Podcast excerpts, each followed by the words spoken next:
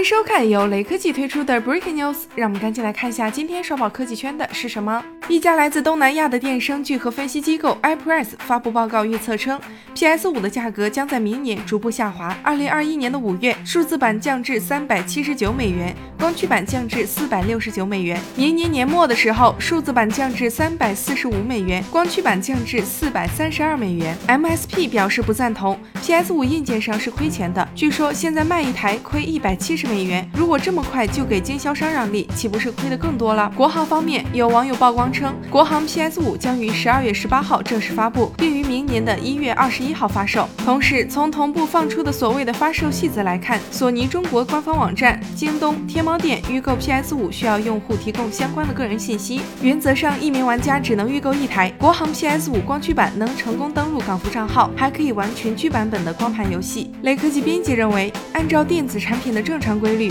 ，PS 五逐步降价的预测是说得过去的。但很可惜，PS 五有很多的特殊殊。性一方面，它的定价和成本倒挂；另一方面，它的市场状况是供不应求，这就导致 PS 五很难像一般电子产品那样慢慢降价。至于国行版，从目前的情况来看，也难以逃离抢购和加价的魔咒。